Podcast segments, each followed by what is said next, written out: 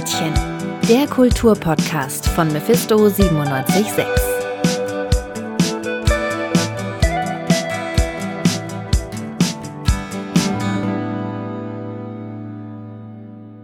Na, ich gehe dann ganz gerne mit meinem Hund raus. Da trifft man immer irgendwie wen und dann merkt man, man ist gar nicht so alleine. Wenn du arbeiten bist und ich sehe kaum erwachsene Menschen, dann gehe ich einkaufen, quatsche etwa länger mit der Person hinter der Kasse. Musik hören. Äh, ja, auch Musik hören und mit meinen Freunden telefonieren. Ich mache meistens Sport und gehe raus. Da trifft man dann doch ein paar Leute oder man ist so in seinem Flow, dass man gar nicht äh, mehr an die Einsamkeit denkt. Hallo und herzlich willkommen zu einer neuen Ausgabe von Gretchen fragt. Ich bin Moritz und freue mich darauf, euch heute durch die Sendung lenken zu dürfen. Für uns ist es der letzte reguläre Podcast vor der Weihnachtspause. Deswegen haben wir uns überlegt, uns mit einem Thema auseinanderzusetzen, das uns alle in den letzten anderthalb Jahren ziemlich bewegt hat, nämlich Einsamkeit.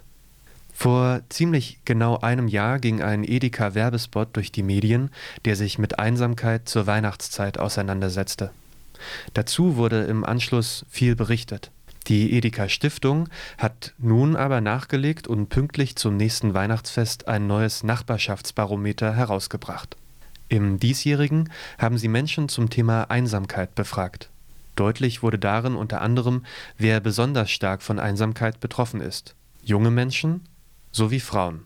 Eine andere Erkenntnis der Befragung ist, dass für die meisten Menschen Kontakt in sozialen Medien keine Treffen ersetzen kann. Wir haben heute noch eine Menge vor. Trotzdem möchte ich vorab noch auf ein paar wichtige Aspekte hinweisen.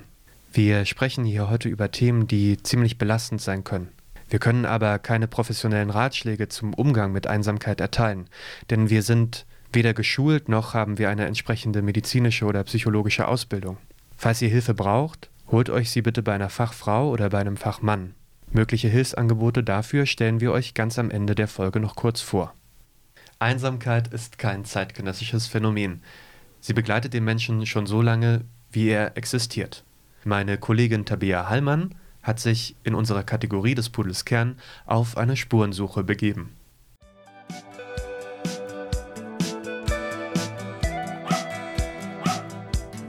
Des Pudels Kern. Ob in der leeren Straßenbahn oder am vollen Küchentisch. Einsam kann man sich überall fühlen. Meistens weiß man gar nicht, woher dieses Gefühl kommt und wie man damit umgehen soll. Einsamkeit kann sich entwickeln, wenn wir weniger erfüllende soziale Kontakte haben, als wir es uns wünschen. Dann vermissen wir enge Bezugspersonen und ein weitreichendes Netzwerk an Freundinnen. Besonders Kinder und junge Erwachsene haben immer häufiger mit Einsamkeit zu kämpfen. Eine einschlägige Studie aus England zeigt, dass sich dort 60 Prozent der 18- bis 34-Jährigen regelmäßig einsam fühlen in den USA betrifft das sogar 46 Prozent aller Befragten. Unser Bedürfnis nach Nähe fängt schon früh an. Sie ist sogar überlebenswichtig. In den ersten Lebensmonaten ist diese Zuwendung für die Entwicklung des Körpers und der sozialen Fähigkeiten grundlegend. Durch die Aufmerksamkeit von Geschwistern lernen Babys die eigene Gefühlswelt kennen. Sie erlernen so auch, die Emotionen anderer besser einzuschätzen. Kinder, die emotional vernachlässigt werden, entwickeln kleinere Gehirne. Wer in Stresssituationen oft alleingelassen wurde, wird später mit erhöhten Stresshormonen und Gefühlsausbrüchen konfrontiert. Doch wieso reagiert unser Körper überhaupt so empfindlich auf Einsamkeit? Die Antwort findet sich in der Geschichte der Menschheit. In der Steinzeit war eine Gruppe überlebenswichtig. Die Menschen schlossen sich zusammen, um sich gegenseitig vor Gefahren zu schützen, und Alleinsein bedeutete oftmals den Tod. Deshalb wird auch heute noch bei dem Gefühl des Verlassenseins das Stresshormon Cortisol ausgeschüttet. In unserer modernen Welt sind wir Menschen weitaus weniger Gefahren ausgesetzt. Dadurch sind wir selbstständiger geworden. Ein Umzug ist schnell organisiert. Von einem Freundeskreis oder der Familie wegzuziehen ist fast normal. Spricht man deshalb davon, dass wir gerade eine Einsamkeitsepidemie erleben? In einer Zeit, in der es eigentlich so leicht ist, immer mehr Leute kennenzulernen? Ja. ForscherInnen führen das gesellschaftliche Phänomen der Einsamkeit darauf zurück, dass wir zwar durchs Internet viele Menschen kennen, diese aber seltener tatsächlich um uns haben. Instagram, Tinder und Snapchat ändern eben nichts daran, dass unser Gehirn beim Thema Einsamkeit noch im Steinzeitmodus steckt. Und das merkt man den Menschen an. Wer lange Zeit einsam ist, altert schneller und hat ein höheres Risiko, an Alzheimer oder Krebs zu erkranken. Und auch unsere Empathie leidet darunter. Wenn wir lange einsam sind, dann können wir die Emotionen unserer Mitmenschen nicht mehr so gut lesen. Ein neutraler Gesichtsausdruck wird in unserem Kopf zu Ablehnung. Eine Absage für den Filmabend zur Kündigung der Freundschaft.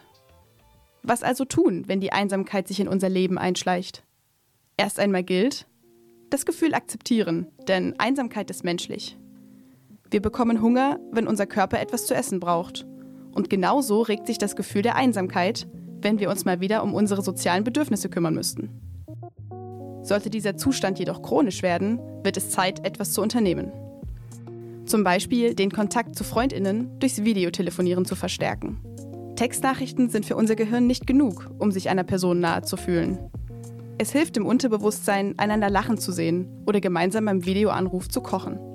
Allerdings ist es sehr anstrengend, sich selbst zu sozialen Kontakten zu zwingen. Schafft man das alleine nicht, gibt es zum Glück Therapeutinnen, mit denen man an ganz persönlichen Strategien gegen die Einsamkeit arbeiten kann. Scheuen sollte man sich vor diesem Schritt nicht. Kontakt halten will gelernt sein, besonders in Zeiten der immer wiederkehrenden Lockdowns. Unser Körper wird es uns danken. Und unsere Freundinnen auch. Das war Tabea Hallmann mit ihrem Beitrag zum Pudelskern. Mit mir im Studio sind jetzt Leonie. Hallo. Und Julia. Hi. Und ihr habt euch in der letzten Zeit mit dem Thema Einsamkeit beschäftigt. Jetzt würde mich natürlich als allererstes interessieren, wer ist denn überhaupt einsam? Der aktuelle Forschungsstand hat ergeben, dass es zwei besonders vulnerable Gruppen für Einsamkeit gibt, nämlich einmal das hohe Lebensalter ab etwa 80 Jahren, aber auch besonders junge Menschen zwischen etwa 18 und 29 Jahren. Ich möchte jetzt natürlich erstmal über das Altersbild sprechen, ähm, bei dem die meisten Menschen an Einsamkeit denken müssen, nämlich das hohe Lebensalter. Klar ist hierbei, Einsamkeit entsteht vor allem dadurch, dass die Menschen älter werden, weniger mobil sind und sich ihre sozialen Kontakte verringern. Außerdem wohnt ja die Familie auch oft nicht mehr am Ort und Freunde sind auch schwer erreichbar. Vielleicht leben sie gar nicht mehr oder sind selbst durch Krankheiten nicht mehr so mobil. Andererseits gibt es aber auch noch eine weitere Gruppe, die von Einsamkeit sehr betroffen ist und an die man eigentlich nicht so wirklich oft denken muss. Und das sind wir, die jungen Menschen. Genau, allerdings ist es bei jungen Menschen ja oftmals viel weniger offensichtlich, dass sie einsam sind. Ähm, viele fragen sich ja, wieso sind junge Menschen überhaupt einsam? Wir haben unzählige Kontakte, Möglichkeiten über Social Media, aber eben auch in Personen, in Sportvereinen, über die Universität, über die Schule, über andere Möglichkeiten mit Menschen und anderen ähm, Jugendlichen in Kontakt zu treten. Und trotzdem sind viele Jugendliche einsam. Das haben auch ganz viele Studien gezeigt, die teilweise sogar sagen, dass Jugendliche die einsamsten Menschen überhaupt sind. Könnte einer der Gründe sein, warum es nicht so präsent ist in der Gesellschaft, dass äh, auch junge Menschen einsam sind, dass es irgendwie auf eine Art stigmatisiert ist, das Thema? Ja, das auf jeden Fall. Also es ist ja heutzutage so, dass wir in einer sehr individualisierten Gesellschaft leben. Das heißt, von außen wird immer der Anspruch an eingestellt, selbstständig und unabhängig zu sein. Und wenn man in so einer Gesellschaft unter Einsamkeit leidet, ist es natürlich sehr schwer, sich das selbst einzugestehen, aber vor allem auch damit nach außen zu treten. Das ist eine sehr große Hürde, die man überwinden muss. Und je jünger man ist, desto mehr kriegt man diese Ansprüche der Gesellschaft einfach mit und ja, ist in diesen aufgewachsen. Jetzt haben wir darüber gesprochen, dass junge Menschen einsam sind und dass darüber zu wenig gesprochen wird.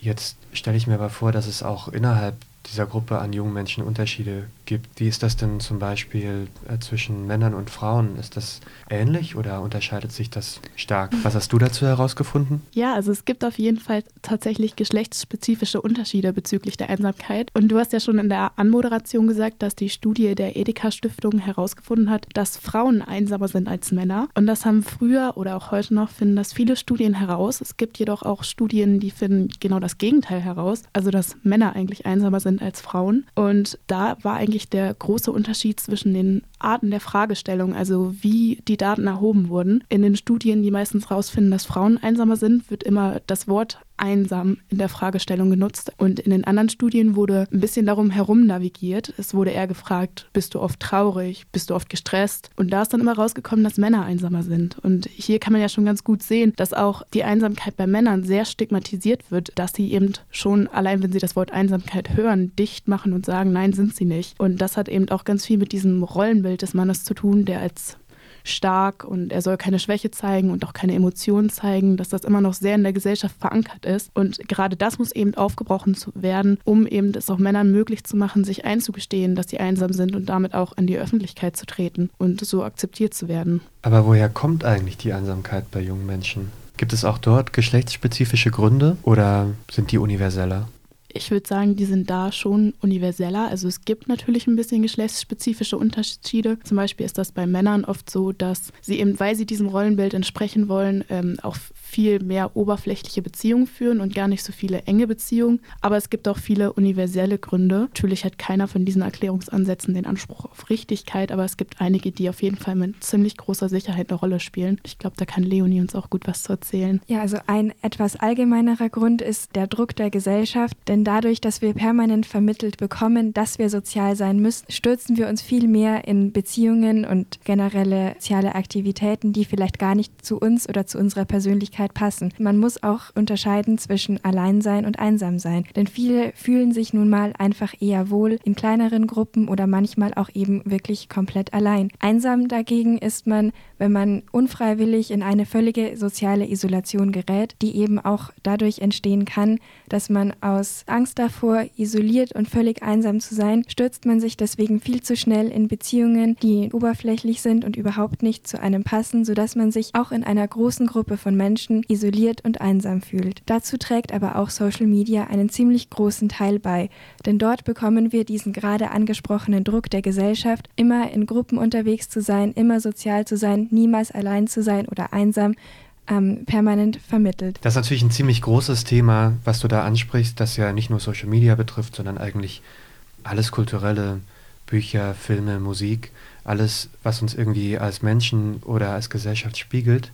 Julia, jetzt hast du über die individualisierte Gesellschaft gesprochen und Leonie, du hast über Social Media gesprochen. Gibt es denn noch andere Gründe, weshalb Menschen einsam sind? Äh, ja, die gibt es. Es ist auch so, dass vor allem die jungen Menschen häufig umziehen, sei es für das Studium, für den ersten Job oder für die Ausbildung. Und dadurch sind dann viele eben auch auf sich allein gestellt. Das heißt, die Beziehung zu der Familie, aber eben auch zu Freunden aus, dem, aus der Heimat ähm, leiden darunter. Und viele Kontakte verlieren sich auch aus, mit der Zeit. Ich weiß nicht, vielleicht könnt ihr da ja auch so persönlich ein ähm, bisschen was mit assoziieren. Bei mir war das zum Beispiel auch so, dass ich hierher gezogen bin und dann viele Kontakte einfach, man hat weniger geredet und äh, ist sich dadurch auch ein bisschen fremder geworden in irgendeiner Art und Weise. Und das ist natürlich völlig normal. Aber das ist eben auch einer der Gründe, wieso es dann letztendlich zur Einsamkeit kommt. Weil wenn man ständig neue Kontakte hat und Freundschaften verlieren sich wieder, dann fällt es den Menschen eben auch schwieriger, Beziehungen zu führen, die nicht nur an der Oberfläche sind, sondern eben auch tiefer vergehen. Ich denke, gerade zu Beginn der Uni dürften wir alle diese Situation sehr, sehr gut kennengelernt haben. Ich erinnere mich einfach nur an das erste Treffen von meinem Jahrgang. Ähm, da waren vielleicht fast 100 Menschen zugegen und ähm, man hat sich mit, versucht, mit jedem einmal ganz kurz zu unterhalten, denn klar ist, man war ja neu am Studienort und hat eigentlich noch niemanden gekannt und wollte deswegen natürlich auf jeden Fall so schnell wie möglich wirklich gute neue Freunde finden. Am Ende des Abends habe ich aber mit ungefähr 50 Leuten geredet und wusste von keinem mehr wirklich einen Namen. Und um vielleicht auch nochmal auf diesen Umzugsaspekt von Julia gerade zurückzukommen, Social Media spielt da auch nochmal ein bisschen eine Rolle, denn wir versuchen ja gerade beim Umzug den Kontakt irgendwie zu halten mit unseren Freunden und versuchen das eben auch über Social Media. Aber ähm, wie wir jetzt alle während Corona wahrscheinlich auch festgestellt haben, sind Beziehungen über Social Media eben immer nur recht oberflächlich und nicht so tief, wie, wie wir uns es wünschen würden oder wie wir es auch wirklich als Menschen brauchen, sodass wir uns trotz Kontakten einsam und isoliert fühlen. Vielen Dank, Julia und Leonie, für diesen Einblick in dieses komplexe Thema, über das wir sicherlich nicht das letzte Mal gesprochen haben werden.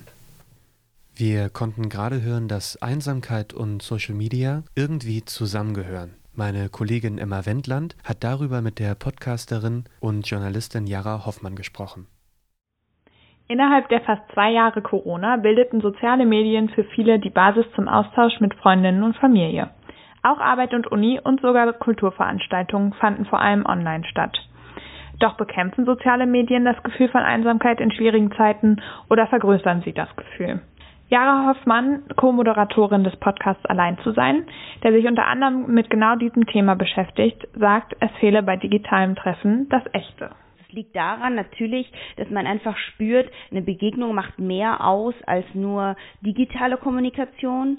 Man fühlt einfach ganz viel, wenn man eine Person sieht. Man kann sie anders lesen beispielsweise auch und man erkennt auch viel klarer, ähm, was ist wirklich echt. Ja, weil Social Media kann sehr viel vormachen. Social Media kann einem vorgaukeln, es ist das perfekte Leben, weil es eben nur Ausschnitte zeigt und weil es nur das zeigt, wofür man sich entscheidet, es zu zeigen. Wenn man sich aber im Echten begegnet und trifft, dann trifft einen beispielsweise auch irgendein Kommentar und man kann es eben nicht mehr verheimlichen.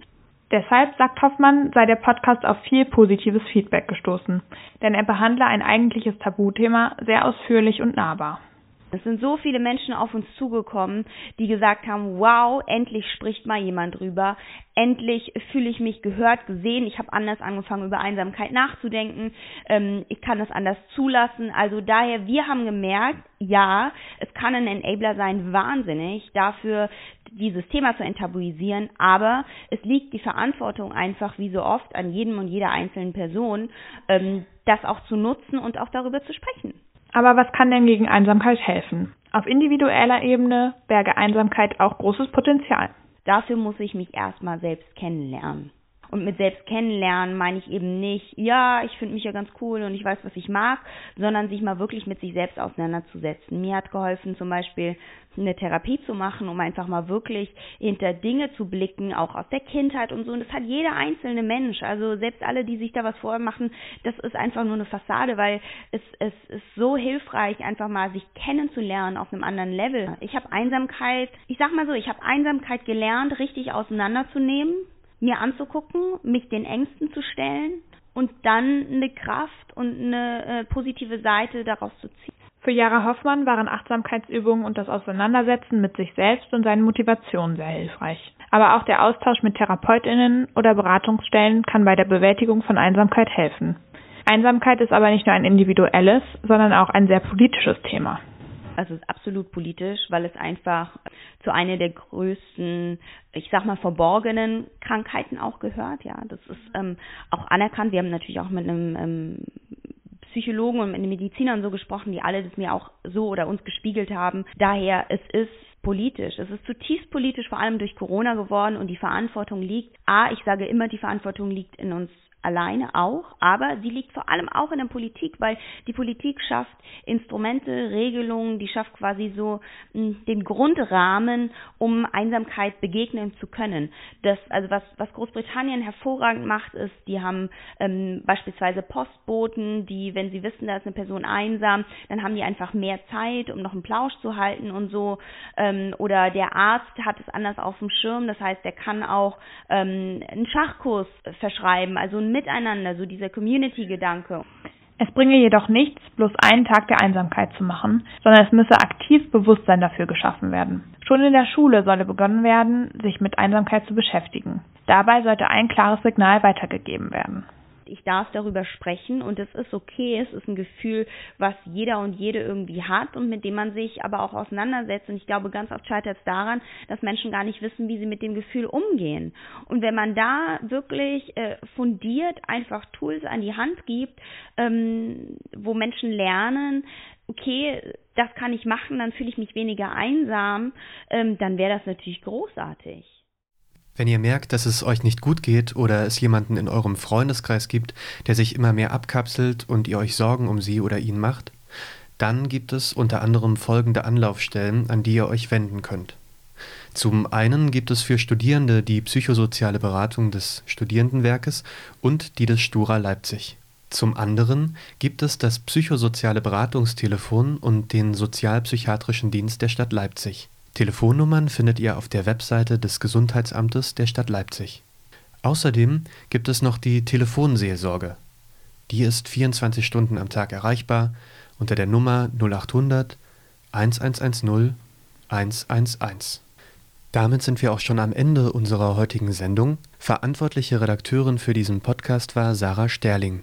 Und mit dabei waren außerdem Leonie Berndt, Julia Eichele, Emma Wendland und Tabea Hellmann. Vielen Dank, dass ihr diese Folge möglich gemacht habt. Falls ihr noch mehr Lust auf Kultur habt, dann schaut doch gerne auf unserer Webseite radiomephisto.de oder auf Instagram vorbei. Dort gibt es noch mehr Beiträge aus dem Kultstatus und von unseren Kolleginnen. Mein Name ist Moritz Schleenstedt und ich bedanke mich bei euch, dass ihr mit dabei wart. Damit bleibt mir nichts weiter, als euch einen schönen Advent und ruhige Feiertage zu wünschen. Wir hören uns dann ganz regulär wieder im Januar. Bis dahin, macht's gut.